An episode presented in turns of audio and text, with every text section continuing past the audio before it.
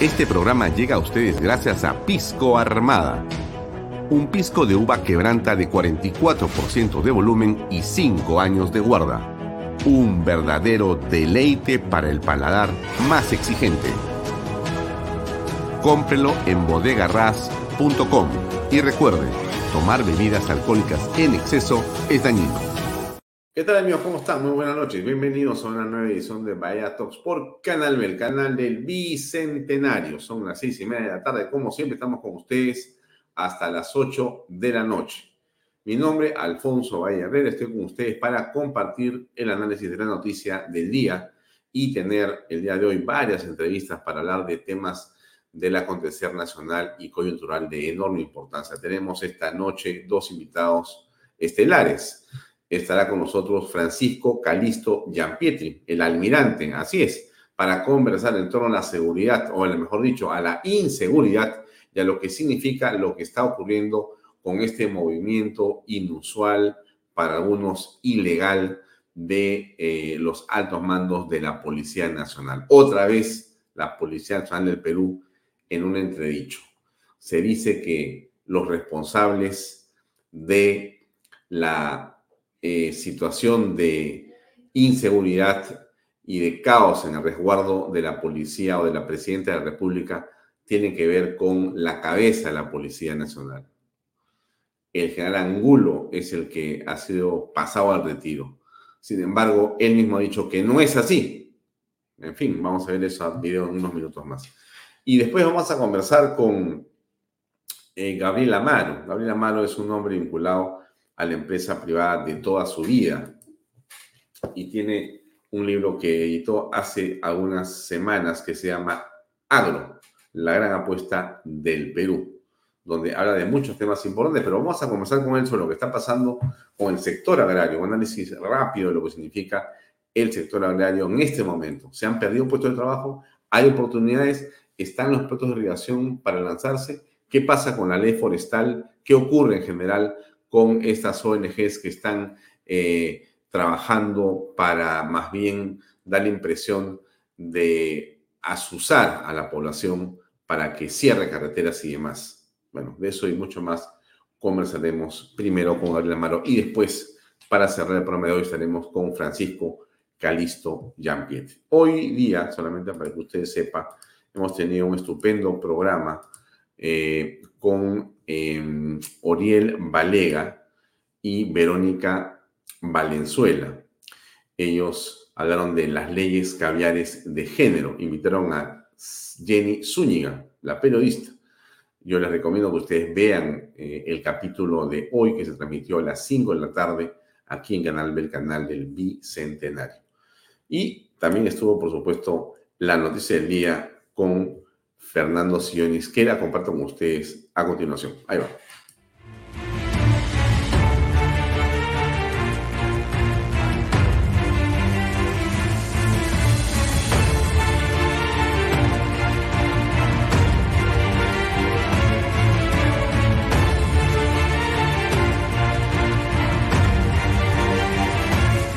Imagen de un futuro no deseado, pero probable. ¿Por qué le costará tanto a tantos aceptar la realidad? En todo el mundo las carreteras son espacios públicos. En nuestro país, no. En el Perú, hoy, a cada rato aparecen carreteras bloqueadas donde se cobran cupos para no atentar contra los choferes y pasajeros atrapados en los bloqueos y para no dañar sus vehículos. En la libertad, un chofer que se negó a pagar un cupo murió de un balazo disparado por un chantajista en pleno bloqueo. El camión de otro chofer que tomó una ruta alterna para evadir el bloqueo de la carretera panamericana fue quemado por delincuentes extorsionadores. En su momento, numerosos aeropuertos regionales fueron atacados por vándalos, propiciando el cierre de dichos aeropuertos nadie podía volar hacia y desde dichas localidades. Lo mismo ocurrió con otros locales públicos como fiscalías, comisarías, municipios, etc., y locales privados como viviendas de autoridades regionales, viviendas de congresistas, fábricas particulares, fundos agrícolas y demás. Centenares de tiendas y pequeños negocios en diversas regiones del sur del país fueron saqueadas porque sus dueños se negaron a pagar cupos a delincuentes chantajistas. Incluso muchos ciudadanos fueron obligados a participar en los bloqueos de carreteras y fueron multados con hasta 600 soles si no procedían como mandaban los delincuentes.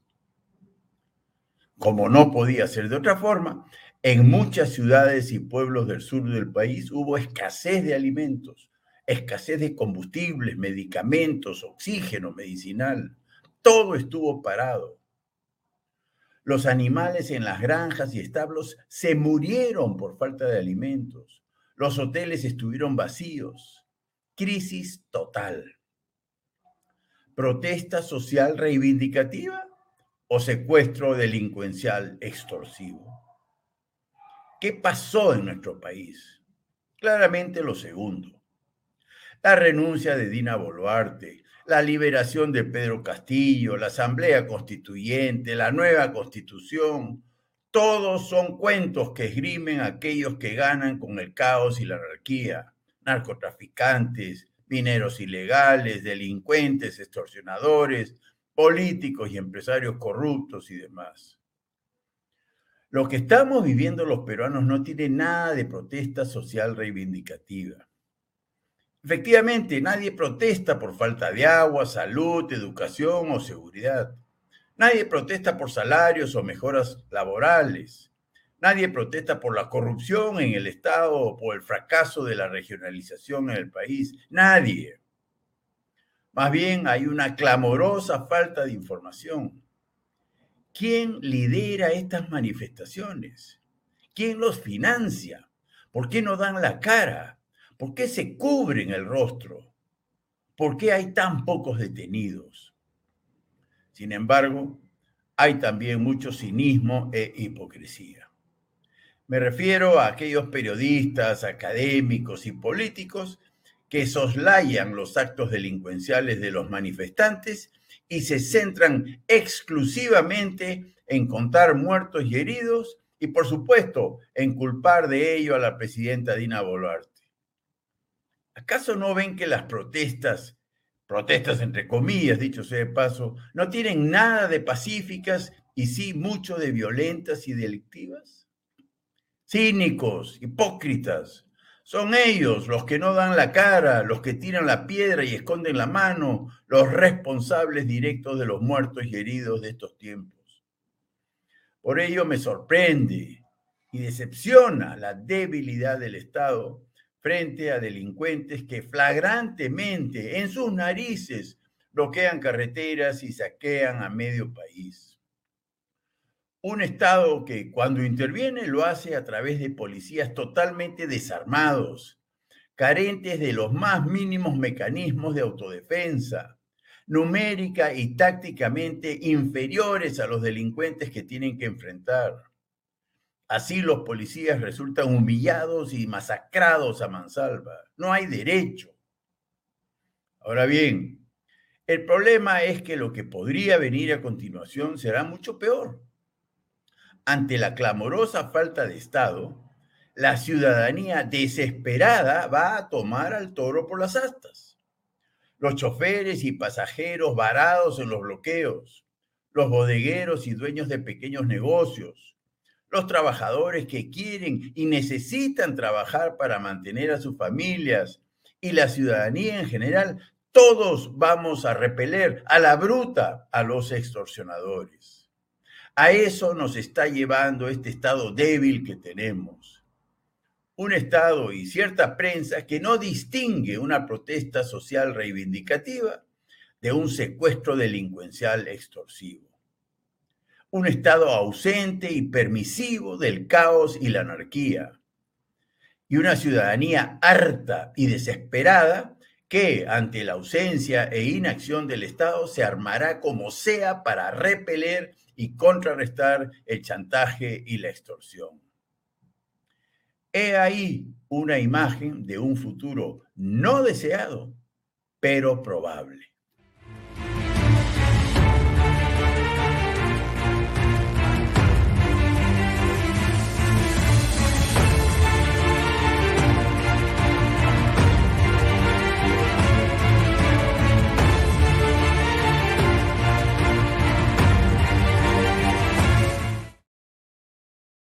Bien. Y otra videocolumna de enorme importancia y también de actualidad, por cierto, es la que hoy día se difundió hace unos minutos en Inteligencia para la Acción con José Luis Gil. Y el tema de hoy, sin duda, nos preocupa muchísimo, ¿no? Y tiene que ver con lo ocurrido y comentado en Patás, en Trujillo, en las últimas horas. ¿Qué cosa dice José Luis Gil? Con este asesinato de secuestradores. Adelante, por favor.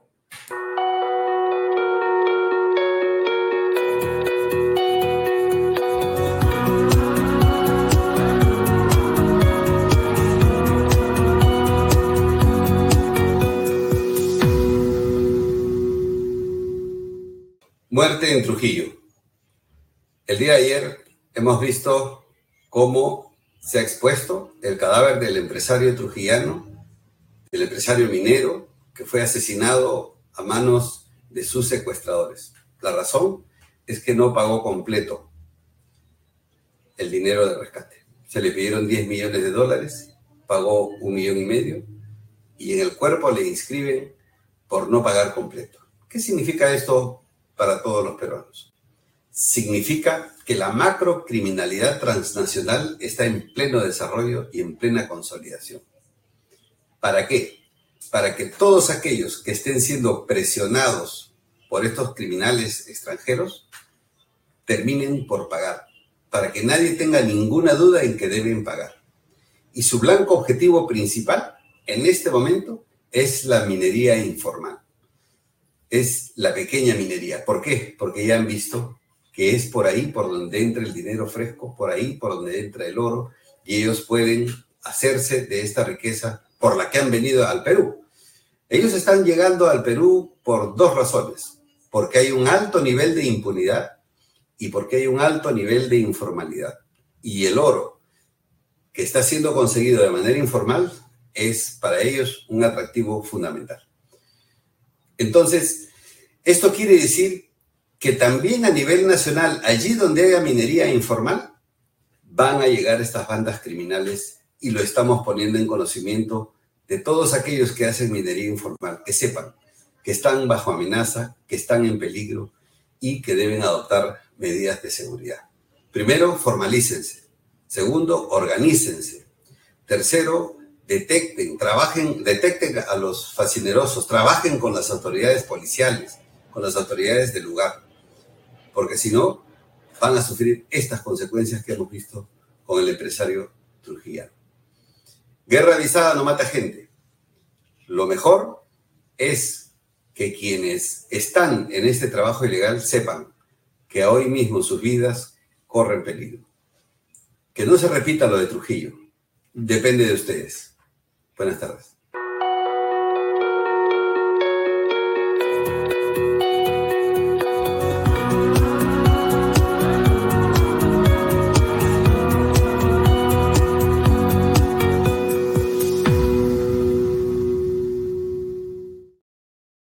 Bien, era José Luis Gil en su video columna diaria Inteligencia para la Acción, un tema de enorme preocupación lo que está pasando con este, digamos, recrudecimiento de la ola de secuestros.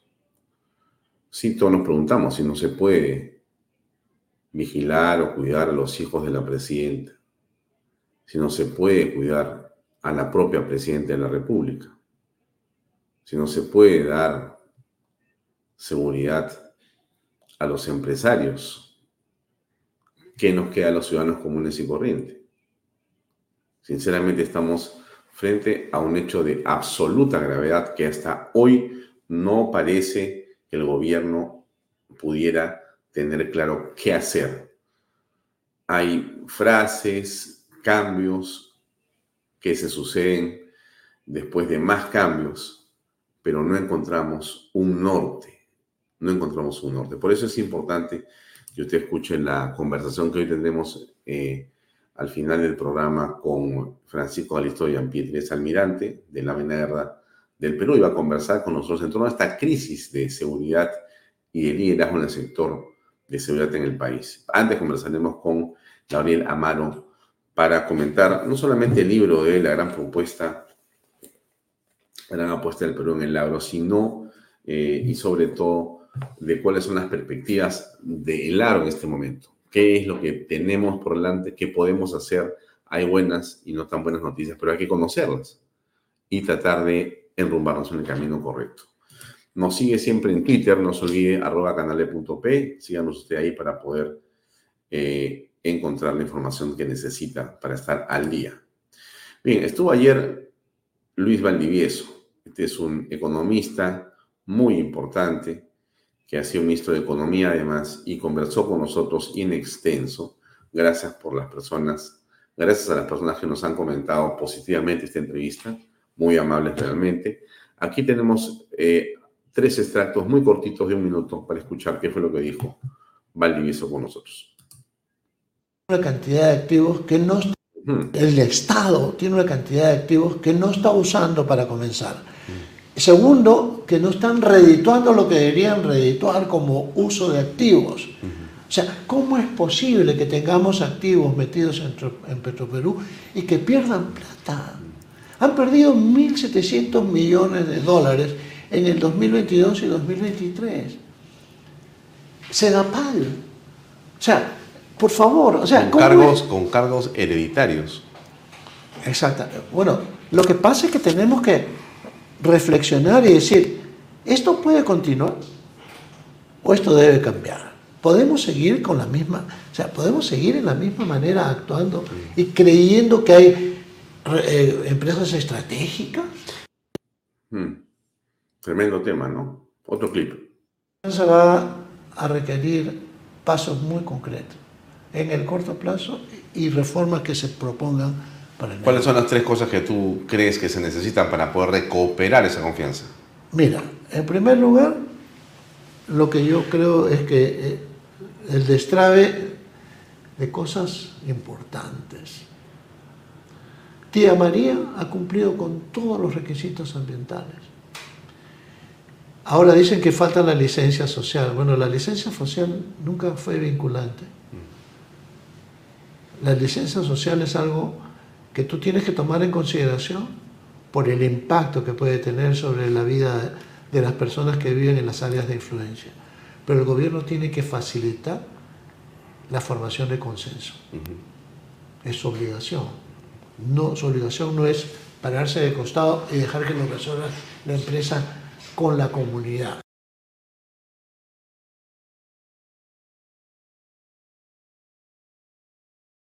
eléctrica, 66 mil megawatts que podríamos crear en la selva.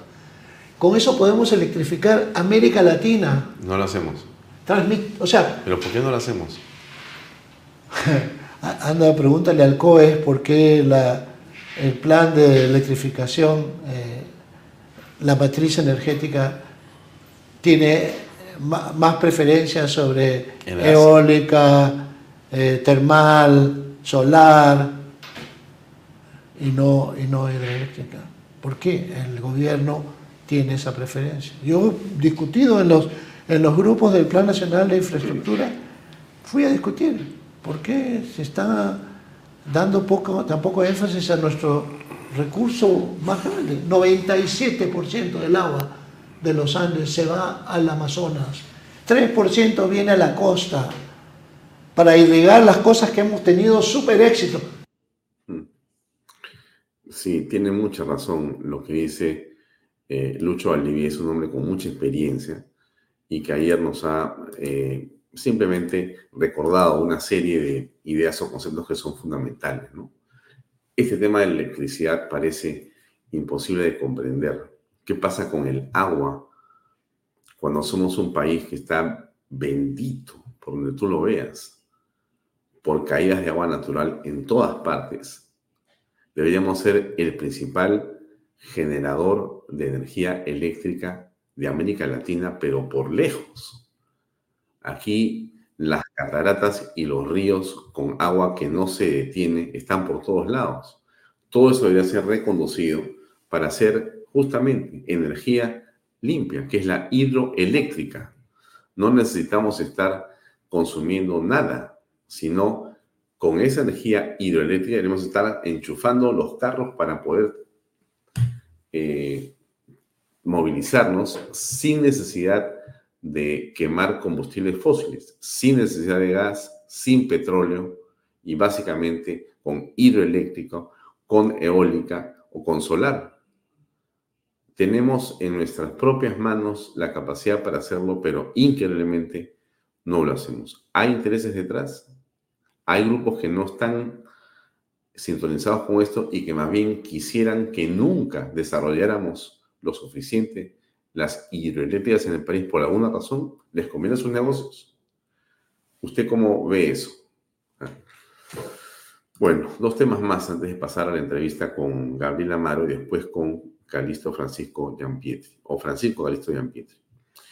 Eh, el general Jorge Angulo ha denunciado que su remoción ha sido abrupta, ilegal e irregular. A ver, escuchémoslo en sus propias palabras. Aquí va. Ustedes, con profunda gratitud y emociones encontradas, ya que en este momento marca el capítulo final de un perdón, marca el final de un capítulo significativo en mi vida y en mi servicio a la patria. Es un honor y al mismo tiempo un reto expresar lo que siento en este discurso de despedida al dejar el cargo de comandante general de la Policía Nacional de Perú.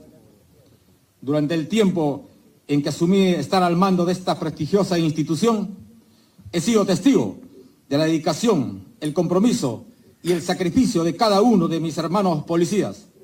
Somos más que una institución tutelar del Estado. Somos una familia que trabaja incansablemente para salvaguardar la seguridad y el bienestar de nuestra sociedad. A lo largo de los años hemos enfrentado desafíos significativos en los momentos más críticos y aseados de la vida republicana, pero siempre hemos salido victoriosos, gracias al profesionalismo y la valentía de nuestro personal policial.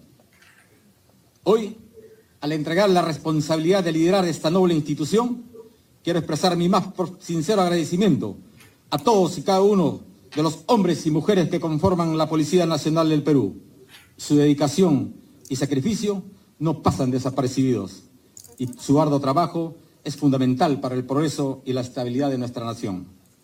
Agradezco a las autoridades y colaboradores que participaron activamente apoyándome en la toma de decisiones y que han permitido contribuir al desarrollo de estrategias para enfrentar los desafíos que nos presentan actuando siempre en el marco de las formas institucionales de control social, destacando en este sentido, la amenaza latente y presente del crimen organizado transnacional, más de 3.600 extranjeros recluidos en establecimientos penitenciarios y en la captura de más, 40, más de 40 cabecillas y líderes de organizaciones criminales internacionales, pese a las limitaciones logísticas. Quisiera destacar también la importancia de la, colaboración con las otras instituciones y la comunidad en general. La seguridad ciudadana es responsabilidad de todos y es crucial mantener y fortalecer los lazos que hemos construido con la sociedad civil, el sector privado y las otras entidades del Estado. Del Estado. A reflexionar sobre mi tiempo al frente de la Policía Nacional, me llena de orgullo ver los logros alcanzados y los cambios positivos implementados. Sin embargo, también reconozco que siempre hay más por hacer la misión de garantizar la seguridad y el orden público es constante y confío que en mi sucesor continuará impulsando la excelencia y la innovación en nuestra institución.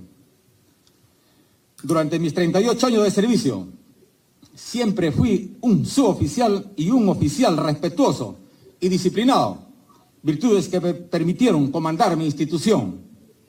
En atención a ello, es que el día de hoy me permito rechazar rotundamente la decisión de pasar al retiro al alto mando de la Policía Nacional. una vez más, en forma abrupta, irregular e ilegal, pretendiéndose con ello mellar la moral de una institución. Por ello resulta preocupante para los miembros de nuestra institución que desde hace varias semanas y de la jefatura del sector interior, que debe velar por la institucionalidad de la policía, se haya impulsado nuestra salida, valiendo de, de argumentos fútiles que generaron inestabilidad en la conducción adecuada de nuestra institución y que siempre tuvieron en los últimos hechos la excusa perfecta para lograr sus propósitos que lesionan la institucionalidad. Sin embargo, los policías del Perú, fieles a su lema, Dios, patria y ley, no se amilanan ante ninguna adversidad, cualesquiera sea su origen, y ponen sus mejores esfuerzos en el cumplimiento de su deber. Por ello, insto a todos los policías del Perú a no desmayar en los esfuerzos de brindarle a nuestra sociedad la seguridad y la tranquilidad que se merecen, en cumplimiento a nuestra sagrada misión, renovando siempre el juramento que hiciéramos al ingresar a nuestra alma mater. Agradezco a mi familia por su apoyo incondicional a lo largo de esta travesía. Comprender y respaldar las demandas de esta posición no siempre es fácil, pero su amor y el apoyo han sido mi fuente de fortaleza. En conclusión, dejo este cargo con el corazón lleno de gratitud y el firme compromiso de seguir sirviendo a mi país en cualquier capacidad que se requiera. La Policía Nacional de Perú siempre ocupará un lugar especial en mi corazón y estoy seguro de que bajo liderazgo de quien asuma la responsabilidad continuará siendo un faro de esperanza y seguridad para todos los peruanos. Que Dios y nuestra Santa Rosa de Lima bendigan a la Policía Nacional de Perú y a nuestra amada patria. Muchas gracias. Bien, eso dijo el general Angulo. Hay una situación de mucha preocupación y tensión, que fue lo que comentó al respecto eh, Juan Carlos Liendo, que sabe bastante inteligencia y que conoce este tejimaneje. Lo comentó eh, con el eh, conductor Mario Gibellini en Canales. Responsables o bien el jefe de la DINI o bien el comandante general de la policía o ambos? Eh, definitivamente si viviésemos en un país institucional y se respetasen los protocolos, los procedimientos, las normas, eh, podríamos considerar estos casos eventuales y tendrían responsabilidades en su diferente nivel.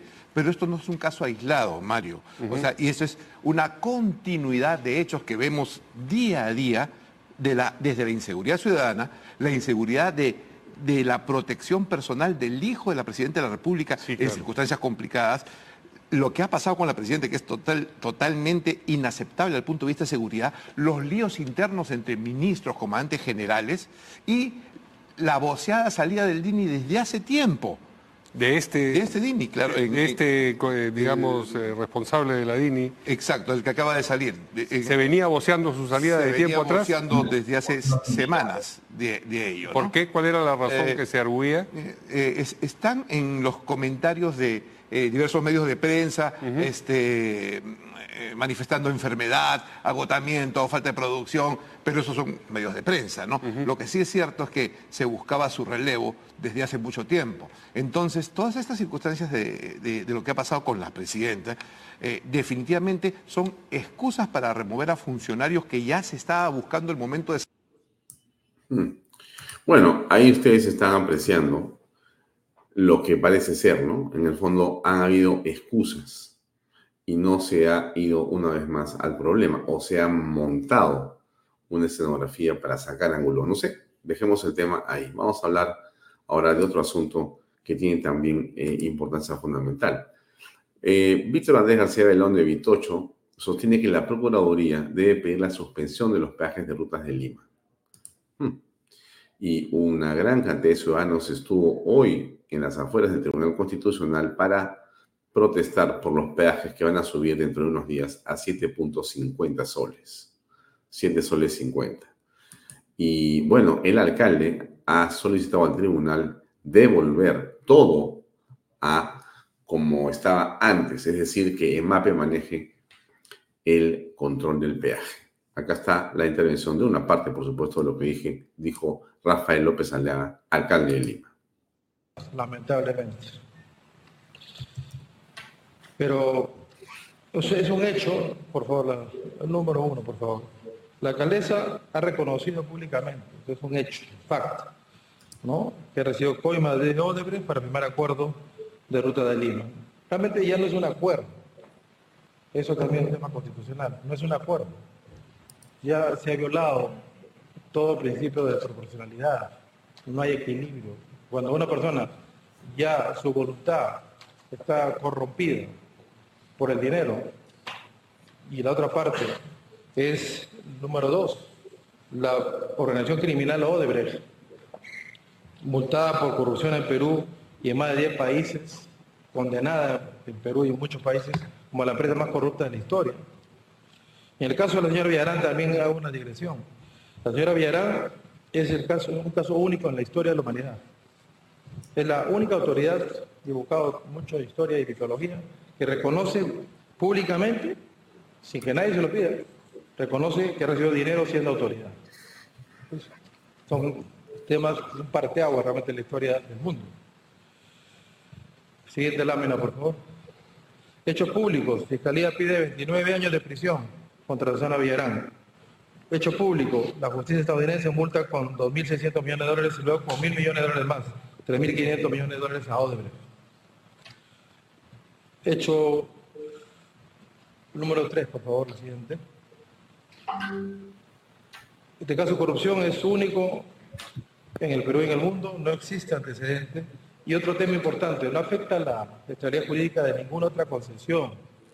Hay más de 200 concesiones en nuestro país, que son de viales, de peajes, pero ninguna tiene este nacimiento de dos voluntades corruptas. Pues la, señora Villarán, la mujer autoridad única en la tierra, que autodeclara su, su fechoría, y al frente de la empresa más corrupta de la tierra, no, en la historia de la humanidad. Entonces, eh, las demás concesiones no tienen por qué verse involucradas y no se van a ver involucradas. Mucho de lo que dice Rafael López Aliaga lo hemos mostrado acá. Usted ha sido testigo de excepción que hemos visto a la alcaldesa Villarán confesando, pero también a los abogados de las empresas brasileñas diciendo efectivamente cómo efectivamente habían ellos eh, dirigido y entregado dinero a cambio de los peajes. Eh, yo lo comentaba con el doctor Blume hace unos días. Y le decía, pero esto no puede ser. Y me decía, no, es que tiene que haber una sentencia. Es posible, es posible que tiene que haber una sentencia. Él decía, tienen que sentarse a negociar. No sé si es posible negociar, pero aquí lo claro, que me parece que tiene una lógica abrumadora, lo que señala López Aliaga, es que ese contrato tiene un origen absolutamente corrupto, una voluntad corrupta de la autoridad. La pregunta que se hace Rafael López Aliaga y señala en su presentación y lo dice y lo descubre y lo presenta y lo prueba en su presentación es que siempre se supo que esto era así. Entonces, eh, frente a qué estamos, ¿qué va a hacer el TC? ¿Va a dejar que la gente que vive alrededor siga pagando 7.50, 8.50, 15 soles, 20 soles por cruzar de un lado a otro? Es absolutamente ilógico lo que está pasando. En fin, eh, yo le digo a usted que no se olvide que el día de hoy tenemos eh, una entrevista en unos minutos más, unos tres minutos más o cuatro. Vamos a estar eh, en primer lugar con Gabriel Amaro para conversar sobre el agro en el país, la Amazonía, los proyectos de irrigación y demás. Y finalmente conversaremos con Francisco Calisto Yampetti sobre el asunto que nos llama la atención, nos preocupa, que es la inseguridad. Y lo que él dice claramente en todas sus presentaciones, aquí falta un liderazgo. Bueno, ¿qué se puede hacer? Vamos a escuchar a Calisto Yampri también el día de hoy, en un rato más. Eh, para terminar, eh, antes de pasar a la entrevista, primero con Gabriel Amaro, hoy día, bueno, tuve una invitación del Congreso hace eh, unos días. y el congresista, bueno, Jorge Montoya, de Renovación Popular, hizo un foro espectacular, sinceramente bajo el nombre de régimen económico constitucional y el desarrollo del país. Y tuvo tres ponentes. Uno fue Jaime Yoshiyama, otro fue Diego Macera del IPE y otro fue Jaime de Altaos, el periodista. Entonces, el día de hoy se reunieron o nos reunimos Yo estuve también invitado ahí, hubo muchas personas, muy interesantes, sinceramente, encontrarme con tanta gente valiosa que ha participado y participó de manera preponderante en la formulación de la Carta Magna del 93, en la, digamos, construcción y desarrollo y la arquitectura del modelo económico que hoy nos sustenta. Pero lo más interesante, aquí le pongo unas imágenes del evento. Esto es eh, lo que estaba y estuvo eh, hoy día ocurriendo en eh, el hemiciclo donde fue el, el, Senado de la República. Bueno, ahí es donde nos hemos reunido a escuchar a Diego Macera, a Jaime Yoshiyama, eh, déjenme ponerle play un poquito. Bueno, eso es. Vamos a bajarle el, el, volumen para que no le perturbe. Entonces, estuvimos reunidos aquí. Eh, fue realmente extraordinario. Vemos las imágenes de Jaime Yoshiyama, que está haciendo una presentación de los números, porque los efectos de esa Carta Magna en la digamos, reducción de la pobreza, en la mejora de la economía nacional y de los más pobres, es contundente, de una contundencia impresionante cuando se revisa la década pasada. Eh, estuvo también, por supuesto, eh, Diego Macera haciendo su presentación brillante. Diego es un economista de la Universidad del Pacífico con una maestría, eh, si no me equivoco, en la Universidad de Chicago. Y bueno, hizo, él es también director del BCR, pero fue como miembro del IPE, Instituto Peruano de Economía. Y cerró esta presentación el periodista eh, Jaime de Altaos. También, donde también explicó eh, la forma en la que la Carta Magna cambiaba el modelo, ¿no? Beneficiaba ahora justamente a la gente que menos tenía versus la anterior. Es increíble cómo las constituciones de tinte nacionalista terminan siendo las más, eh, digamos, que cercenan y destruyen el poder de los pobres. Y el almirante eh, Montoya cerró esta presentación. Ya yo les mostraré en los próximos días mucho más de este contenido. Creo que eso es todo por hoy. Lo dejamos ahí. Vamos con las entrevistas, primero con Amaro y después con Jean Pietri. Adelante, por favor.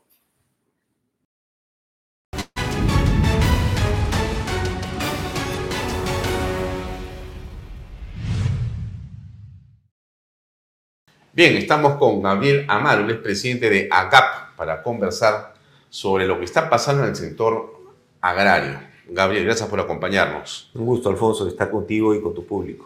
Bueno, para comenzar, ¿cómo ves, cómo lees lo que ocurre en este momento en el agro en el país? ¿Buenas noticias? ¿Malas noticias? Mira, ahí, como en todo, una parte buena y una parte mala.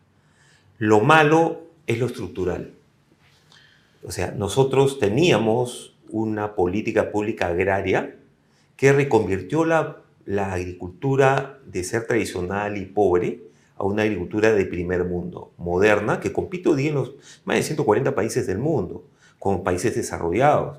Y hoy día, Esa es la ley que se hace eh, al final del gobierno de Fujimori. Esa es la ley de promoción agraria. Así es, correcto. Así es, que se, que se aprobó el año 2000 pero que el 2020, a raíz de unas manifestaciones cruentas durante el gobierno del señor Sagasti, y, mientras estaba Mirta Vázquez en, la, en, el Congreso, la derogaron y crearon una ley que se llama agraria, pero no es una ley agraria porque no ha recogido la necesidad del productor ni la empresa agraria, sino otras motivaciones políticas, ideológicas y de otra índole. Lo que no entiendo es, deroga una ley que ha traído formalización al agro, pleno empleo en muchas regiones del país y que ha traído como consecuencia la nueva ley. Porque supuestamente la nueva ley que hizo Zagatti debe ser mejor que la anterior. Debió. ¿Más inversión? ¿Más empleo? ¿Más formalidad? Todo lo contrario. Eh, pérdida de inversión, porque hoy día no hay nuevas inversiones en el sector. Pérdida de empleo, porque en la medida que en un sector económico no ingresan nuevas inversiones, se va retrayendo el sector. ¿No? Este, pérdida de capacidades y de competitividad de la industria, tanto pequeña, mediana y grande, y pérdida además de lo que se estaba incorporando en la agricultura moderna, que era la pequeña agricultura. Hoy en día, las cadenas modernas agrarias exportadoras y agroindustriales, el 90% de las unidades productivas son menos de 5 hectáreas. Mira lo que hizo esta ley, pero le derogaron. ¿Qué sucedió? Después de derogarla no nos escucharon, dijimos que iba a pasar todo esto y hoy en día estamos pagando los platos rotos y las consecuencias. Pero no solo las empresas del sector, de todo tamaño, el país está pagando los platos rotos. ¿no? Y hay una serie de variables con los que hemos terminado el año pasado que además te demuestran cómo es la situación del sector agrario. Ahora, se produce una serie de hechos que podrían eh, llamarse como muy positivos también y otros que contrastan. Hay, como dices tú muy bien, de todo un poco en un sector que debería ser más bien eh, el mascarón de prueba de un país que avanza a toda velocidad en el mundo, ¿no? Porque tenemos eh, condiciones climatológicas, geográficas y demás benditas en realidad en el Perú. Pero entonces te pregunto para comenzar, habíamos comentado una noticia aquí hace un tiempo, hace algunos días en realidad, sobre Chavimochi y la última etapa. Eh, entendemos que el gobierno de Canadá, si no me equivoco, eh, tiene ya la buena pro y haría una inversión, si no me equivoco, de algo así como de 750 millones de dólares. ¿Qué impacto va a generar esto y cómo lo lees tú, cómo lo interpretas? Mira, es una buena noticia, pero parcial. Ajá. ¿Por qué? Porque la infraestructura que requiere la tercera etapa del proyecto Chavimochi incluye también el canal madre. O sea, no solamente la presa Palo Redondo y el sifón que está mencionando el gobierno, sino hay un canal madre que te lleva agua por todos esos territorios y también agua a la ciudad de Trujillo para agua potable de la ciudad. Entonces, eh, eh, el proyecto de la tercera etapa incorporaría más de 60.000 hectáreas nuevas y además 40.000 hectáreas recuperadas, como 100.000 hectáreas. Eso hace que Chayimochi, que hoy día tiene más de 30.000 hectáreas, pueda ser 3, 4 veces más grande. Y, y, cuando uno dice, oye, qué bien, ¿no? Pero no te puedes quedar ahí cuando, cuando tratas de entender la magnitud del progreso. Cientos de miles de empleos nuevos directos, muchos más empleos indirectos, movimiento de transporte de carga, de personal, toda la industria que acompaña al sector agrario moderno. Es impresionante. Hoy día la libertad es el primer sector agroexportador. Antes era ICA. Imagínate con la tercera etapa terminada. Pero ese, ese es, digamos, es parte de una buena noticia. ¿Qué falta? La demás infraestructura que es importante. Y falta sobre todo hacer una APP de este, operación y mantenimiento por, por, no sé, 30 años, lo que fuese, ¿no? Eh, y además de eso, lo que se necesita es un marco normativo promotor para atraer inversión, porque ¿quiénes van a comprar los terrenos en un país donde hemos perdido competitividad regulatoria? Pocos, ¿no? ¿Por qué regulatoria? La ley de promoción agraria, que era la ley Marco Cero, y ahora hay una ley que tiene una serie de problemas estructurales que afectan la competitividad de los que quieren invertir de todo tamaño. ¿Alguien en el Congreso eh, comprende este problema y lo está tratando? Mira, sí, este, se ha creado una un grupo de trabajo en la Comisión Agraria, he estado ayer con el almirante Montoya también en un grupo de trabajo que tiene y hemos expuesto la situación, hemos dicho que requiere el sector. Hay muchos congresistas que quieren apoyar nosotros estamos trabajando en propuestas en ese sentido y también se lo hemos dicho al gobierno. ¿Agapa quién reúne? Nosotros reunimos a toda la agricultura. Tenemos en este momento siete asociados muy importantes que son gremios, somos gremios de gremios, de los principales cultivos de exportación y hay grandes, medianos y pequeños, ¿no? En, en Patajás, en uva, en arándano, en granada, en mango, por ejemplo, en varios cultivos, ¿no? Pero además coordinamos con todas las asociaciones que tengan que ver con agricultura. ¿no? ¿Y están tratando entonces que esta ley se modernice? Sí, nosotros tenemos ya bastantes propuestas, o sea, eh, en todo sentido, es una ley que le volvería el carácter promotor a la ley actual, es una nueva ley, es una ley que tiene que... Eh, eh, tratar al sector como un sector estratégico y esencial, como lo tratan en todos los países del mundo, que pueda atraer inversión y darle sostenibilidad a la inversión actual, pero sobre todo eh, este, que pueda integrar de manera acelerada la pequeña agricultura a la modernidad. Uh -huh. Todo eso trae la ley, la ley nueva, que es lo que queremos promover. ¿no? Ahora, hablas... Siempre, perdóname, siempre protegiendo los derechos laborales, porque los trabajadores son, son un elemento fundamental de la industria. Eh, hablas del norte, ¿no? Pero hay otros eh, proyectos de irrigación sumamente importantes, históricos y, y, y casi eh, emblemáticos, pero también frustrantes, ¿no? Porque pasan las décadas, uno los escucha de que casi han nacido, pero no se dan. Sí, así es. En el sur tenemos cosas impresionantes Sí. que no están ocurriendo. Sí. ¿Por qué? Dame el nombre del más importante. Bueno, tenemos uno que es Majes 2, por ejemplo, en el sur en Arequipa. Arequipa hoy día es la séptima, octava región agroexportadora, ya con un Majes 1 que tiene un montón de problemas de infraestructura y con un Majes 2 que ha pedido la caducidad del contrato. O sea, está paralizado. Imagínate lo que sería este, Arequipa con un Majes 2 concesionado y con terrenos que trabajen en agricultura moderna eh, y con inversión privada, que recupere Majes 1. ¿Cuántas hectáreas estás hablando más o menos? Eh, Majes eh, 2 es más o menos 35 mil, más las que tienes actualmente, pero no solamente cuando uno habla de este tipo de proyectos de, de, de, inversión de irrigación mayor, tiene que pensar en las áreas del propio proyecto, porque dinamiza toda la región. Claro. Es lo que ha pasado en Chaymochic, lo que ha pasado en Olmos y otros. Otro proyecto emblemático es el que había en Ica, el de Agua Grande, que eh, traía agua, por ejemplo, de Huancavelica, irrigaba regiones de Huancavelica, pero también Pisco, Viacurí y el Valle de. Eso se perdió. Y no hay nada. ¿Por qué? Por desidia de las autoridades, por malas políticas públicas, por no tomar las decisiones. O sea, este es, es, es entre las regiones. Un gran impulsor de esto fue Fernando Sillonis, por Cuando ejemplo. fue presidente de la región Ica. Es, y, y, y, llegó a un diálogo directo, estaban casi listos por llegar a un acuerdo e impulsar, pero al final no se llegó al acuerdo, vinieron otros eh, presidentes regionales y se perdió. Pero se perdió y ya no aparece en el mapa el proyecto, una región que tiene un clima espectacular y que puede crecer en miles de miles de hectáreas si tuviese todo el agua que requiere. Y así como ese hay varios ejemplos en figura en varias, varias zonas del país. Ahora, ¿qué pasa con la Amazonía? Tenemos eh, nueve, nuevas propuestas para el desarrollo y la inversión, pero existen nuevamente eh, voceros, operadores, que más bien llama la atención para que no se haga nada, para que se deroguen las leyes que se están tratando de llevar a cabo. ¿Qué está pasando? Bueno, lo último que ha sucedido en la Amazonía, y bueno, se ve tiene también toda una complejidad, ¿no? Sobre todo por las vías de comunicación, para poder movilizar la producción que tiene, ¿no? Ahora tiene régimen especial también la Amazonía, ¿no? Pero lo último que ha pasado es la aprobación de una ley que modifica la ley forestal. Y el fondo de eso es que simplemente la norma está reconociendo y está dando seguridad jurídica a los títulos que antes de la dación de esa ley ha otorgado el Estado y a los certificados de posesión. O sea, si el Estado peruano te dice, te entrego tu título para que hagas agricultura o actividad agropecuaria en cualquier parte del país, porque ojo, esa ley es para todo el país, uh -huh. no solamente para la selva, uh -huh. ¿ya? y se aplica a todo el país.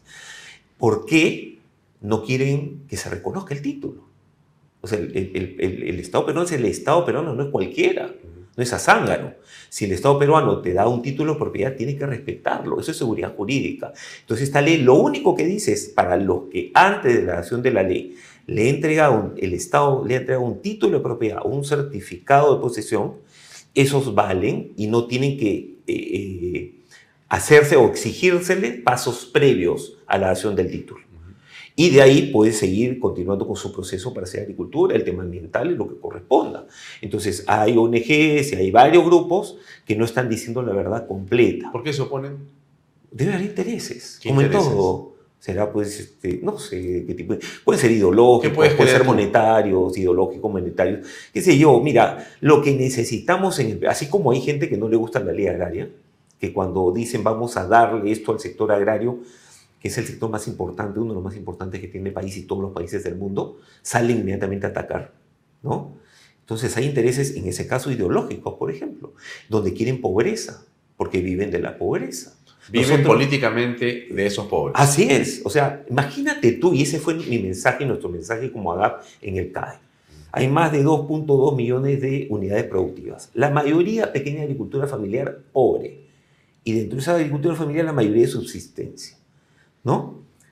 Esas personas se les tiene que tratar como agentes económicos, como generadores de riqueza.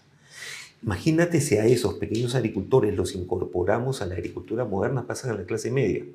Cambia el Perú, porque están en todo el territorio nacional y la mayoría en la sierra. Y eso ha pasado en muchos países desarrollados.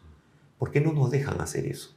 ¿Por qué no nos dejan tener un marco normativo promotor para toda la agricultura? Porque cuando ellos ven que hay empresas que van creciendo, empezaron de chicas, y medianas y después grandes, Dicen, ¿por qué le vas a dar al grande o al mediano o al chico? Dale al familiar, al pobre.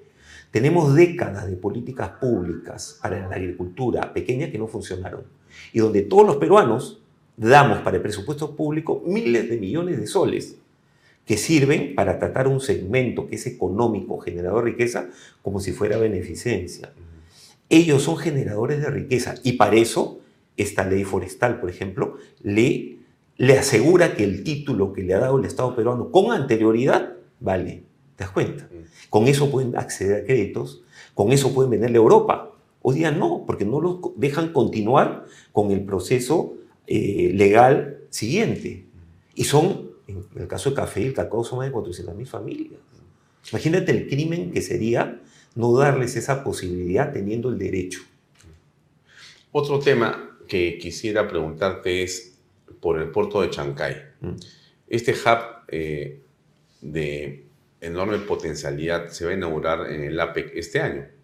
Viene el presidente de China, en Mm. fin, va a ser uno de los eventos más importantes este año en la región. ¿Cómo ves tú esa inversión y qué se espera de beneficios para el país? Mira, es una inversión muy importante y eso simplemente reafirma varias cosas. Primero, la posición geopolítica importantísima del Perú, las ventajas competitivas que tiene y que pudiésemos explotar con políticas públicas adecuadas, que no tenemos, que hemos perdido, por ejemplo. Entonces, eh, para, para nosotros en el sector agrario, creo que para todos los peruanos es una gran noticia que un país como China, un país desarrollado, pueda hacer tremenda inversión. Pero una cosa es la inversión en infraestructura y otra cosa es lo que necesitas para que funcione. Y tú vas a necesitar mayor inversión en muchas cosas, en industria, en minería, en agricultura, para que ese puerto pueda, ese megapuerto pueda ser rentable, para que no solamente traiga productos, sino que lleve exportación peruana. Entonces, ¿qué nos falta? Ya vinieron las empresas y el gobierno chino a invertir en un megapuerto, que es el más importante de la región, y nosotros qué estamos haciendo para atraer inversión, para mejorar el clima de negocio, para mejorar la regulación, para atraer una nueva ley promotora del agro para poder llevar nuestros productos al Asia. Vamos a perder una tremenda oportunidad. Ahí me haces acordar eh, la reflexión que hace permanentemente el alcalde de Chancay sobre estos temas, ¿no? Porque él dice, pues, bueno, mi circunscripción, Chancay, es del tamaño de San Juan de Lurigancho, Mm, pero tengo la cantidad de habitantes de San Isidro. mm. Entonces tienes un terreno eh, aún no definido, porque no tiene... eh, Zonificación. no tiene zonificación. Catastro, no tiene no, nada. no existe. En la actualidad Nada. tú puedes colocar este, una fábrica de chocolates al costado de una farmacia, al costado de un colegio, de un nido y de lo que fuere, de un mercado, ¿no? Entonces no hay ese plan de desarrollo urbano todavía, ¿no? Y otro tema importante, ¿no? No hay agua potable. Ah. Las vías de acceso son muy restringidas aún. Más fácil es irte a ella a almorzar, porque si quieres almorzar en Chancay, tienes que irte a la hora de desayuno y volver a la hora del almuerzo, de la cena, perdón, porque, porque son tres de ida y Sí. tres de vuelta, más los peajes es imposible. Más la salida de Lima, ¿no? Sí, o sea, la salida de Lima y la entrada, o sea, Claro. y es imposible. Entonces, yo, yo te pregunto esto por otra razón. Si Yonis, eh, a propósito de su experiencia en el gobierno regional, él forma una ONG, una, no es, una- es- es una asociación civil, y lo que hace es fotografiar a quienes están eh, trabajando, más que trabajando, quienes están asusando y quienes promueven la violencia en las carreteras Mm. de Chincha, de Ica, en esa zona, ¿no? Barrio Chino y demás. Eh, logra finalmente filmarle la cara, ¿no es cierto? Identificarlos con DNI y dirección y entregarlo de falso a la fiscalía, la que hace su trabajo. Pero él le cuenta una cosa que es muy interesante. Él dice, Alfonso, ¿con quién nos encontramos en este asunto? O sea, ¿quién defiende a todos estos terroristas? ¿Quién defiende? Una sola ONG, que está en Ica. ¿Y quiénes son los abogados? IDL. Entonces, eh, bueno, qué cosa tan curiosa, ¿no? Por decirlo de alguna forma. ¿Qué piensas tú al respecto? Bueno, es terrible. En Ica, por ejemplo, hemos visto estas tomas de carreteras que empezaron desde el año 2020 con la derogatoria de la ley agraria, que fue ideológico y político. Eso está en uno de los acápites del Foro Sao Paulo. Eso, ¿ah? Y acá han seguido la receta completa. O sea, aquí se ha seguido y se ha obedecido Sí, claro. lo que se decidió por los grupos de extrema izquierda en el Foro de Sí, Sao Paulo. sí, ahí está escrito. Y además te digo, esa misma metodología la siguieron en diciembre del 2022 y en enero del 2023, después del golpe que dio el expresidente Castillo, ¿no? Y donde fallecieron y hubo todo el problema que ya conocemos, ¿no? Eh, y es lo que quieren hacer permanentemente en esa zona. ¿Por qué? Porque Ica es una región muy rica y que tiene una vía de acceso nada más y un puerto principal que es el Callao. Entonces te bloqueas esa carretera y bloqueas todo el sur. ¿no? Entonces estamos con un problema. Eh, entonces, ¿qué sucede? Hay ONGs que generan y, y- y- y también intereses políticos, ideológicos, ¿no? Y de cualquier otra índole, pero no productivos, no competitivos, no para generar desarrollo, no nada que ver, ¿no? En donde están promoviendo toda una campaña contra la empresa. Mira, nosotros hace poco nos hemos quejado con, hay tres o cuatro ONGs que están generando toda una campaña desde desinformación eh, y que hemos sacado inclusive un comunicado porque involucraron a la vicegobernadora de ICA y estas ONG financiadas por la Unión Europea. Hemos ido a hablar con la Unión Europea, hemos enviado cartas. ¿Son conscientes de lo que está pasando? Sí, claro, se los hemos ¿Y explicado. financian ellos esto? Sí, y siguen financiándolo. Eso es lo grave. Y encima he visto algunas noticias que hay gente de izquierda que está este, adoctrinando, pues, ¿no? O sea, están en, en- en- en- en- foros y, Y- cosas en la zona para trabajadores, para todo. O sea, vamos a ver. ¿Y cómo nos defendemos, Gabriel? Bueno, tenemos, para empezar, cualquier eh, donante que entregue dinero a alguna ONG en donde esa ONG no busque el desarrollo y afecte los intereses de la nación, porque le afectan a un sector económico con, con- con cosas que no son correctas, afectan a todo el país, se le tiene que cortar el financiamiento. Es lo primero. O sea, ¿qué país va a, recibir, va a aceptar que Perú financie a instituciones en su país para que afecten a sus sectores económicos? Ninguno. Pero acá sí lo aceptamos. Y esto no es de ahorita, porque toda la afectación que se le daba antes y actualmente a la minería se ha pasado a la agricultura, a la agroexportación, a la agricultura moderna. Y eso te digo no es justo. Mira, te voy a dar algunas cifras, Alfonso. El año pasado se han perdido 120 mil empleos formales en el sector agrario. La agroexportación a octubre decreció 3%. O sea, ni siquiera cero, menos 3%. El PBI decreció en 3-4%. El país decreció menos, me- menos, menos 0.5%. O sea, no hemos crecido nada. Eso es un crimen. Y encima, que haya grupos que reciben financiamiento externo para poder generar eh, y mo- movilizar ideologías contra el sector empresarial, etcétera, está muy mal. No lo debemos permitir como peruanos, porque eso afecta también la inversión. ¿Tú crees que algún inversionista grande de Estados Unidos va a querer venir a invertir en una zona donde todos los noviembre y diciembre estamos amenazados en que van a cerrar la carretera? Y, y se pierde la producción, ¿ah? Porque son este, uvas, son paltas, son, son este, productos perecibles que tienen un tiempo de cosecha y de ahí tienes que exportarlo inmediatamente o llevarlo al mercado local inmediatamente, se malogra. Ahora, esto que se hace es muy grave en el sentido de que tú notificas, explicas a la Unión Europea y ella te contesta por lo que tú dices, diciendo que van a continuar. No, no me contesta, sigue. Sigue Ah, en la práctica siguen. Es más, nosotros lo que hemos pedido es, oye, si tienes financiamiento, dalos a las instituciones privadas Claro, para ayudar, porque si, a promover. si, si tú quieres promover una, buen, em- un, un buen, una buena industria, dale dinero a las instituciones privadas para que promuevan una buena industria. Claro. Porque se lo das a terceros. Ahora, las Y, y- y nos ONGs han escuchado y siguen con los financiamientos. Y lo vemos todos los sí, días, sí, ¿no? en las redes sociales están a full. Bueno, Ahora, y, te- y ve gente de izquierda ahí, de extrema. y- Tremendos. Ahora, eh, el Estado regula a las ONGs a través de APSI, si no me equivoco. Y APSI creo que Sí. eh, depende de la Cancillería. Así es. Nosotros hemos enviado carta a la Cancillería también, igual que al Ministerio de Comercio Exterior, ¿Y qué te han igual que al? Ministerio de Economía. Me llevaron con el APSI, envié carta al APSI. ¿Qué te han dicho? Sí, nada, que van a hacer la investigación este año. ¿Este Cuando, año? Cuando esto es urgente, sí. Y se lo dije el año pasado, hace varios meses además. ¿ah?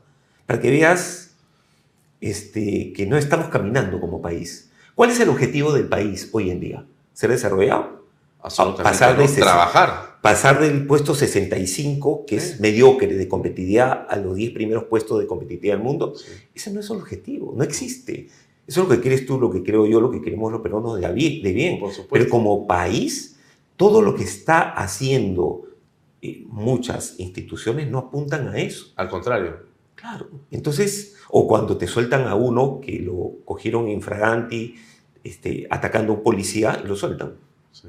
¿no? Eso no puede ser un país que quiera buscar el desarrollo. Vamos a tener un tremendo puerto.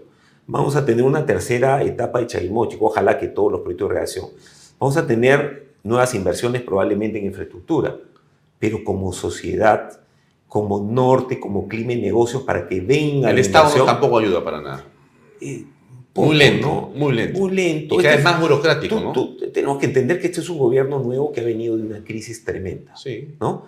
Pero que se queda hasta el 2026. Mm. O sea, no, no puede actuar como gobierno de transición. Pero además tiene tiempo y tiene la capacidad, por ser justamente de transición, de poder dar un salto cuántico y tomar decisiones Y puede hacerlo. importantísimas. Mira, yo he encontrado, y eso es, eh, es cierto, tenemos que decirlo, buena disposición, pero no agilidad. Mm. Mira, nosotros en julio ya veíamos venir la recesión, todo lo que iba a pasar en el sector agrario. Lo hemos advertido porque además están las entrevistas y todo. ¿no? En julio presentamos un plan de reactivación para el sector moderno, porque lo único que habían sacado es un, un plan con Punche Perú para la pequeña agricultura. Que no las iba a sacar de ese estadio, ¿ah? simplemente era de sobrevivencia. Entonces yo necesitaba un plan, necesitamos un plan de reactivación del sector formal, ¿para qué? Primero, preservar el empleo, no perder empleos, en julio, ¿ah? Segundo, para darle sostenibilidad a la inversión que está, porque ni siquiera para atraer, darle sostenibilidad. Y tercero, para darle sostenibilidad a la producción, tanto nacional como internacional.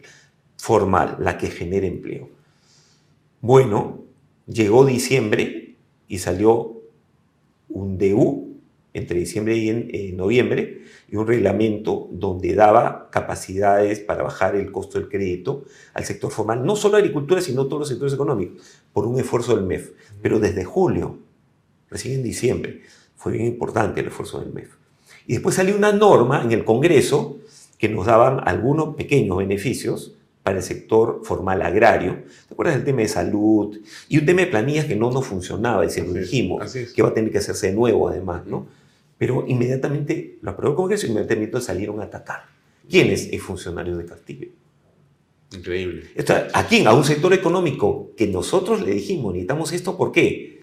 Quiero que no se vaya la gente a la calle a perder el empleo y ser pobre. Se han perdido 120 mil empleos formales. Imagínate. Eh, todavía escucho algunos eh, amantes o entusiastas del gobierno de Velasco que en realidad falta hacer la segunda o tercera reforma agraria en el Perú. ¿Qué piensas? Es una barbaridad. O sea, las segundas y terceras partes no siempre son tan buenas como la primera. El problema acá es que la primera fue un desastre. Entonces la segunda y tercera va a ser peor de desastre. O sea, acá no necesitamos segundas ni terceras reformas agrarias. Eso es populismo y politiquería barata. Lo que necesitamos es una transformación productiva y competitiva del agro. Y eso solamente se va a lograr cuando logremos tener un- una política pública, una norma y políticas públicas para el agro que no traten al pequeño agricultor como pobre, sino como un agente económico y que lo integren de manera acelerada a la agricultura moderna. Y para eso tienes que tener una política pública que dé sostenibilidad y permanentemente promotora de la agricultura. Es la única manera. Y hay algo más, yo lo he mencionado en varias oportunidades. Y por eso este libro, ¿no? Quería comentarlo. Eh, Está acá una propuesta de Gabriel Amaro que se llama Agro, la gran apuesta del Perú, Políticas Públicas, Sueños y Frutos, un libro que está editado por Planeta y que tiene un prólogo de Julio Velarde, presidente del BCR. Tremendo eh, prólogo y un libro que cuenta qué, cuál es la propuesta de esta obra, Gabriel.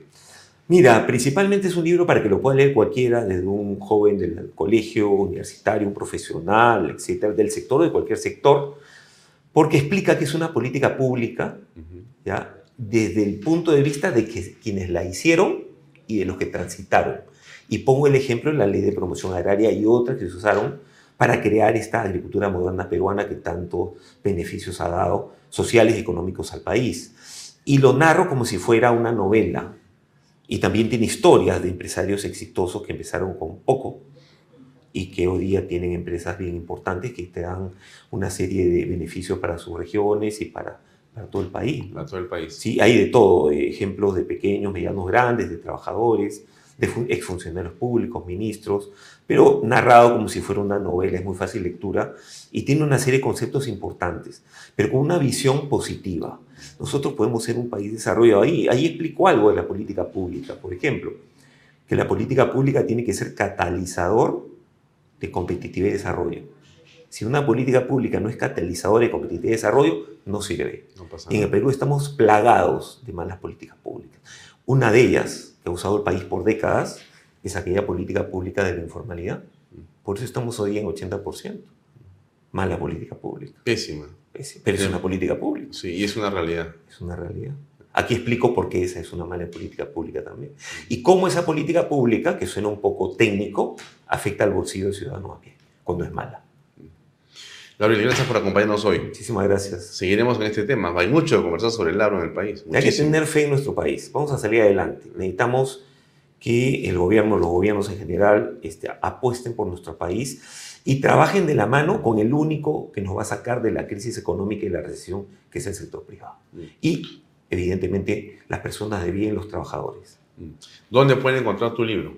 Está en todas las librerías y en todos los medios electrónicos, en Amazon, en Apple, en todo. Perfecto. Se llama nuevamente Agro, la gran apuesta del Perú por Gabriel Amaro. Muy bien, gracias por este libro y gracias por habernos acompañado. Muchísimas gracias. Continuamos amigos con Calisto Giampietri en la siguiente entrevista. Permiso.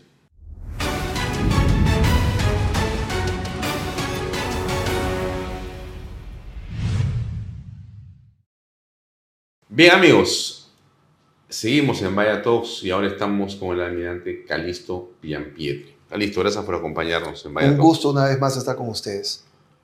Hay muchas cosas que ocurren en el ámbito de la seguridad en el país que nos preocupan muchísimo. En las últimas horas hemos conocido no solamente eh, de lo ocurrido con la señora presidente Dina Boluarte, sino de la forma como se pretende resolver o, en todo caso, manejar el problema que ha quedado al descubierto. Entonces, una de las decisiones del gobierno ha sido cambiar al jefe de la policía.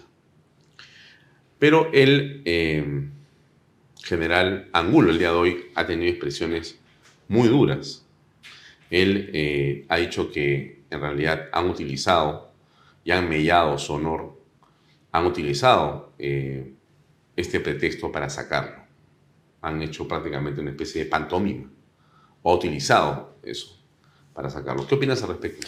Bueno, yo creo que aquí está mal el fondo y la forma. El fondo primero porque la seguridad de la Presidenta de la República no es responsabilidad exclusiva del director general de la Policía Nacional. Él es un actor a través de sus sistemas operativos, llámese seguridad del Estado, entre otros, en dentro del concepto de la seguridad integral de la Presidenta de la República, pero el responsable de la seguridad del Presidente de la República es el jefe de, casa, el jefe de la Casa Militar, perdón. No es el director general de la Policía.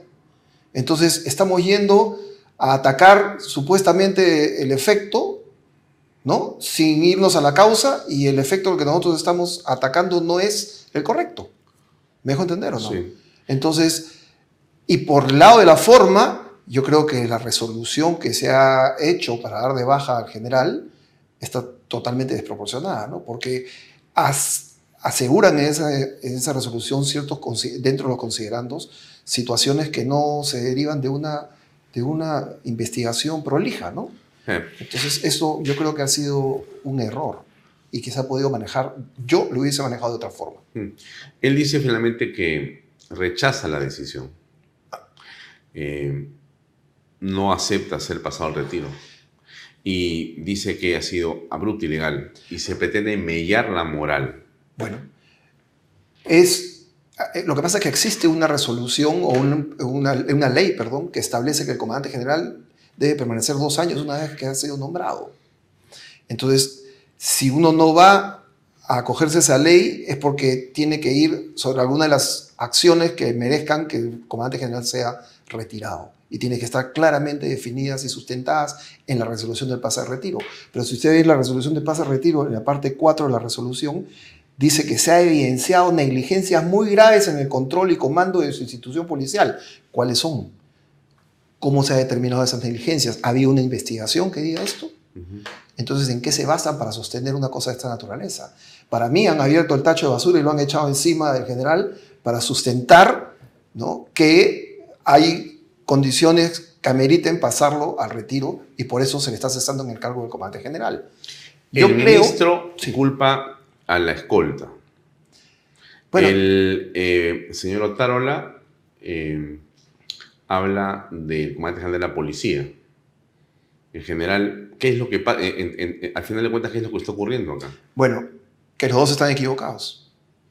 Otárola, una vez más, está equivocado, está en otra frecuencia porque no es el director general de la policía el responsable, no es el ministro del Interior el responsable, es el jefe de la Casa Militar el responsable de la seguridad del presidente, porque no solamente actúa la Policía Nacional en la seguridad del presidente, acá hay un tema de avanzada, acá hay un tema de inteligencia en las localidades, acá hay un tema de la inteligencia de la Fuerza Armada, de la Dirección de Inteligencia Nacional, acá hay un componente policial local Acá hay un componente policial de la policía adscrita a Palacio de Gobierno. Acá hay otro componente de seguridad que es la, eh, seguridad propia de la presidenta a través de los escoltas.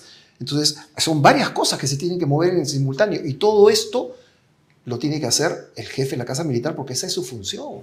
Entonces, si han separado al general Angulo por este problema con Dina Boluarte, que dicho sea de paso, es un error gravital, gravísimo, pero no es justificado. Él no es el responsable de esto. Tú eres un hombre que pertenece a la Fuerza Armada. Sí. Tú has sido en actividad marino. Sí. Y tienes evidentemente una perspectiva, un análisis de la seguridad de lo que puede haber ocurrido en este caso en Ayacucho con la Presidenta de la República. ¿Qué conclusiones sacas? Bueno, que el sistema como tal como sistema per se no ha funcionado. Han habido diferentes errores, varios errores, ex antes, durante y ex post. Ex ante porque no ha habido una debida apreciación de la situación.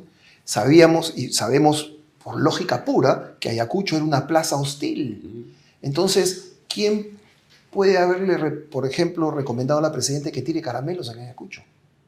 ¿Tú crees que eso es lógico? Eso no tiene ningún sentido. ¿Dónde están los tres anillos mínimos de seguridad que debe tener una presidente de la República? ¿Dónde está el sistema de evacuación que no funcionó ex post del evento? La presidenta permaneció ahí. La persona que la atacó la, sujetaron y después la, soltaron y después salió el ministro a decir que lo van a buscar otra vez. Entonces, todo mal. Todo mal.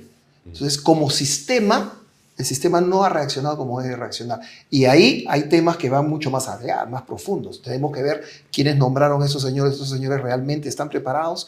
¿Estos señores cuándo han sido la última, el último, la última progresión de tiro que han hecho? ¿El último entrenamiento de extracciones de PMI, etcétera, etcétera? Cosas técnicas que no vamos a ir acá. Pero esto va mucho más allá de solamente el evento per se.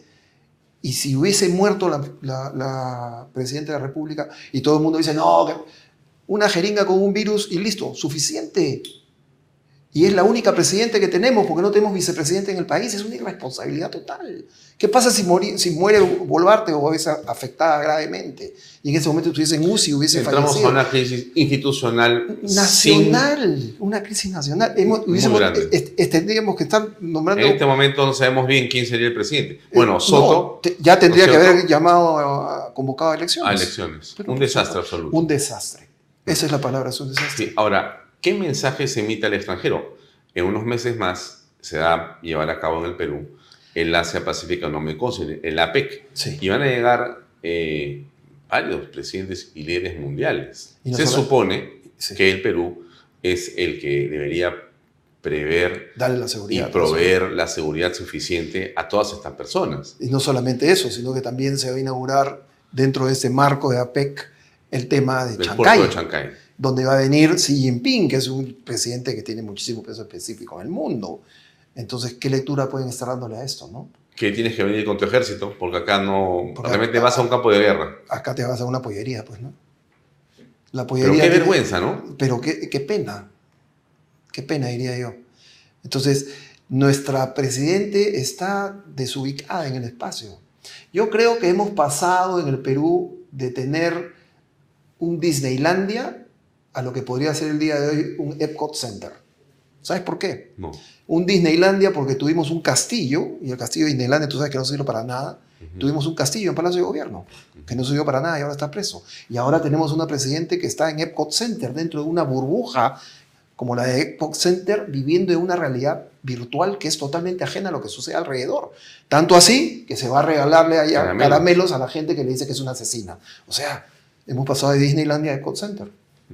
¿Cómo queda la relación de la señora Boluarte con la Fuerza Armada y Policía Nacional?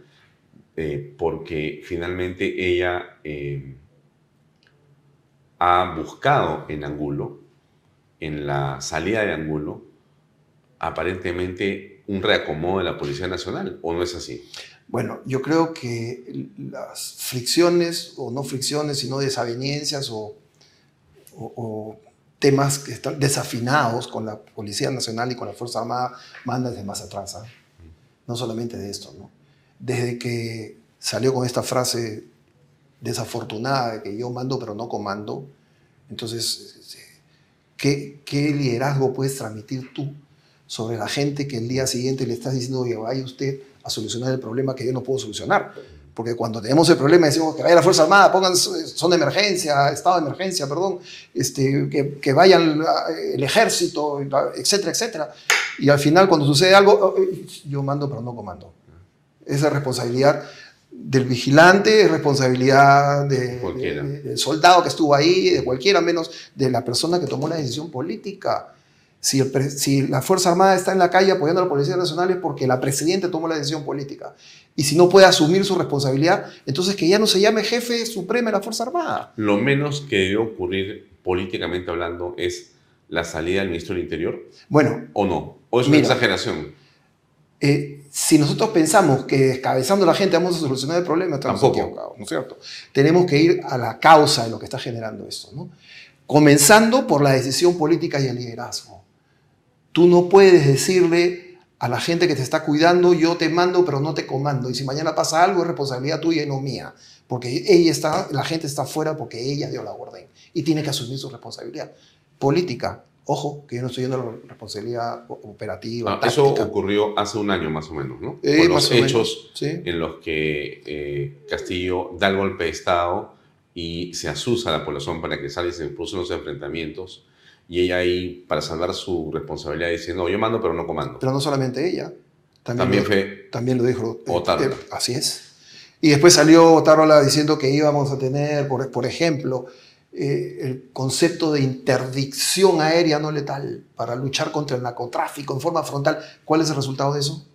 Cero. No había ninguna Lo interdicción. conversamos no acá y dijimos hace cómo se tiempo. hace una interdicción no letal. Bueno, y si la interdicción, por definición, es justamente la intervención de una fuerza eh, para detener a un grupo de... Hostil.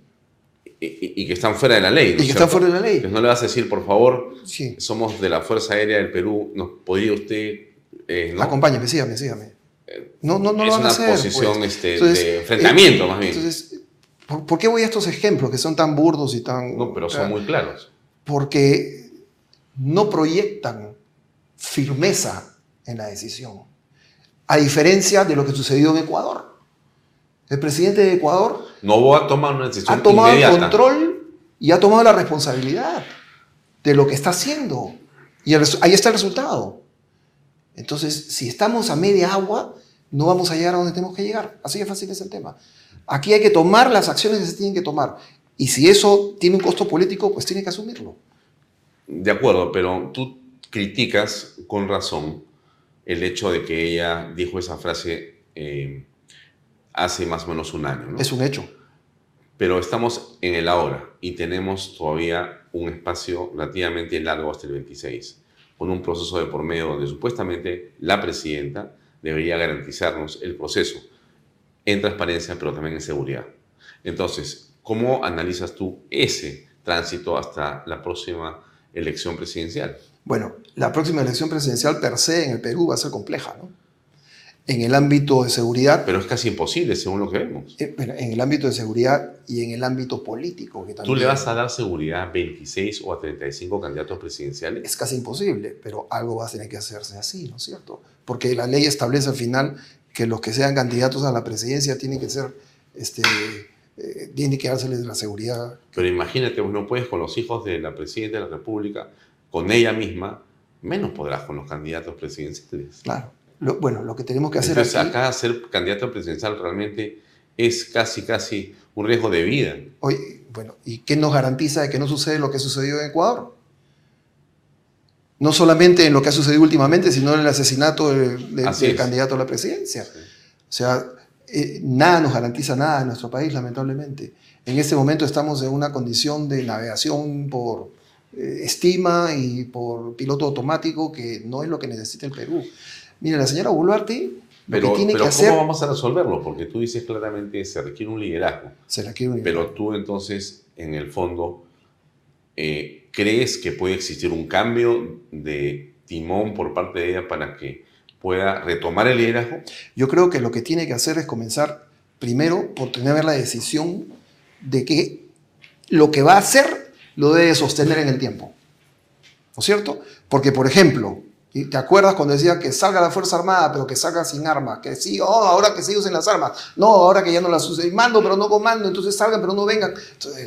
Hay que mantener una decisión y hay que, no puede ser este, termocéfala la decisión. Tiene que ser estructurado. Para eso tienes un consejo de ministros. y por ahí tenemos que comenzar. Tenemos varios ministros que están hiper cuestionados. Un ministro de Economía que ha sido viceministro de Castillo y que el día de hoy ha llevado a, a la recesión al Perú, sigue como ministro de Economía y no pasa nada. ¿Eso tiene lógica? ¿Quién más está cuestionado? Eh, tenemos, por ejemplo, el tema de la seguridad ciudadana. El tema de la seguridad no camina. Entonces, los actores ni siquiera se ponen de acuerdo. La policía captura a una persona, el fiscal lo libera. El fiscal no lo libera, lo libera el juez. Al día siguiente están en la calle, habiendo tenido, por ejemplo, armas en la mano, habiéndole disparado a la Policía Nacional, y al día siguiente lo libera el juez y más adelante lo vuelven a capturar otra vez en otro evento de esa naturaleza. Entonces, el sistema como sistema no está funcionando. No solamente es la policía, la Fuerza Armada, el sistema no está funcionando. Entonces, acá necesitamos una profunda eh, profilaxis institucional. Es necesario fortalecer la institucionalidad, no solamente de la Fuerza Armada, la Policía sino del Perú. Carrera pública no existe en nuestro país. Si tú eres un funcionario público, ¿hasta dónde podrías llegar en la escala de funcionario público? A ser un viceministro, que es la parte técnica. Pero no puedes en este país, porque viene el ministro con el viceministro, el secretario general, y todos son puestos de confianza, y todos son FAC, y todos se pagan con las planillas doradas que nunca terminaron de... y, listo. Entonces, ¿qué aspiración puedes tener? Estamos truncando la institucionalidad de nuestro país en todos lados, no solamente en la Fuerza Armada y la policía. Bueno, eh, hay una crisis de seguridad absoluta en este momento en la ciudad, porque en las ciudades hemos visto lamentablemente cómo hace unas horas hemos conocido del asesinato de un empresario en Trujillo. Lamentable. Eh, muy lamentable, muy penoso, nuestra condolencia a la familia, pero eh, parece ser una estadística más. Como tú dices, si no existe estructuralmente una respuesta, esto se va a repetir. En realidad es un pésimo ejemplo lo que estamos dando. Sí, pero la respuesta obedece a qué? La respuesta obedece a un análisis. Y el análisis tiene que ser concienzudo. Hemos tenido, por ejemplo, un ministro del Interior que dijo que no necesitábamos más elementos de inteligencia en la Policía Nacional. Error. O sea, ¿cómo voy a aplicar yo la fuerza en un punto determinado si no sé a dónde la tengo que aplicar? Yo tengo que recoger la información. Tenemos que priorizar la, potenciar a la Policía Nacional, sobre todo en temas de inteligencia. Y no solamente la Policía Nacional, sino al sistema que, funcione como tal. Por ahí hay una información que salió en un medio de comunicación de que, de que el Servicio de Inteligencia Nacional o la Dirección de Inteligencia Nacional había alertado a la presidenta que una situación de esta naturaleza podía presentarse en Ayacucho. Si esto es así. Pero, eh, Calisto, lo que ha ocurrido en Ayacucho, a cualquiera que no es inteligencia, también le hubiera llamado la atención de una visita como esa, ¿no? O sea, si tú me preguntabas qué piensas, sin ser inteligencia, yo te diría, oye, tengan muchísimo cuidado. Lo primero que diría es, ¿cómo van a planear la, la visita? ¿Cómo va a ser la seguridad? O sea, no hay que ser inteligencia para tener una lógica respuesta. ¿Cómo es posible? Por momentos alguien habló de conspiración inclusive. Porque es increíble lo que ha pasado. Increíble, ¿no? no está muerta la presidenta por gracia de Dios, nada más. Así es. Y a veces, pues, eh, el sentido común es el menos común de todos los sentidos, ¿no? Entonces, no, no había que ser astrofísico para darse cuenta de que iba a ir a una ciudad hostil per se, Una gran donde la gente, hasta las criaturas, le dicen a la presidenta que es una asesina, para poner a esta señora a tirar caramelos a la gente. O sea, Ahora, ¿cómo realmente- lees la respuesta de las ONGs, los operadores progresistas y caviares, que más bien eh, relativizan, minimizan y dicen que no, que lo que ha ocurrido en realidad es un empujón y que eso, inclusive los abogados de algunas ONG dicen que eso no debería ser visto como una agresión o una cosa grave, sino es simplemente es una respuesta a una tensión de la zona. Bueno, primero, no nos debe sorprender una reacción de esa naturaleza en las ONGs, ¿no? Segundo, que si esto se ha dado es porque el sistema ha permitido que eso suceda, ¿ok? Porque no se han tomado las previsiones del caso. Esto no debió darse y si la presidenta tenía que ir, bueno, tenían que tomarse todas las precauciones para que esto no suceda, ¿no? Y tercero, en cualquier país civilizado del mundo, en cualquiera, cualquier persona que se acerque a ese nivel a un presidente es muy probable que termine siendo eliminada. ¿Tú te imaginas que pase eso con Putin? No. No, puede no, pasarle no, a Xi Jinping. puede, puede pasarle a Maduro, alguien se le acerca y lo, y lo jalonea así. O puede pasar eso con la presidenta de Italia. Bueno, acuérdate que con Maduro cuando vieron un dron se lo tiraron para abajo, o sea, era un dron que no estaba dentro del sistema y ese dron de donde, pum, para, listo, chao. Se tomaron las acciones previs- previs- previs- de previsión. ¿no? Claro. Entonces, tú no puedes este, exponer así a la presidenta. No tenemos otra presidente, Alfonso. No, No tenemos otra presidente, pero no hay reemplazo. O sea, no hay acá nadie en la cancha corriendo con otra camiseta, listo para entrar. No hay. O sea, muere la presidenta, es afectada la Proceso presidenta. electoral. Proceso electoral. De repente eso es lo que se están buscando. Desorden impresionante. De repente eso es lo que inestabilidad está buscando. Pero por supuesto, ¿no? Al agua, al agua con los eh, eh, pronósticos de crecimiento económico cuando estamos en época electoral forzada de esa manera, es imposible. Es imposible. Así es.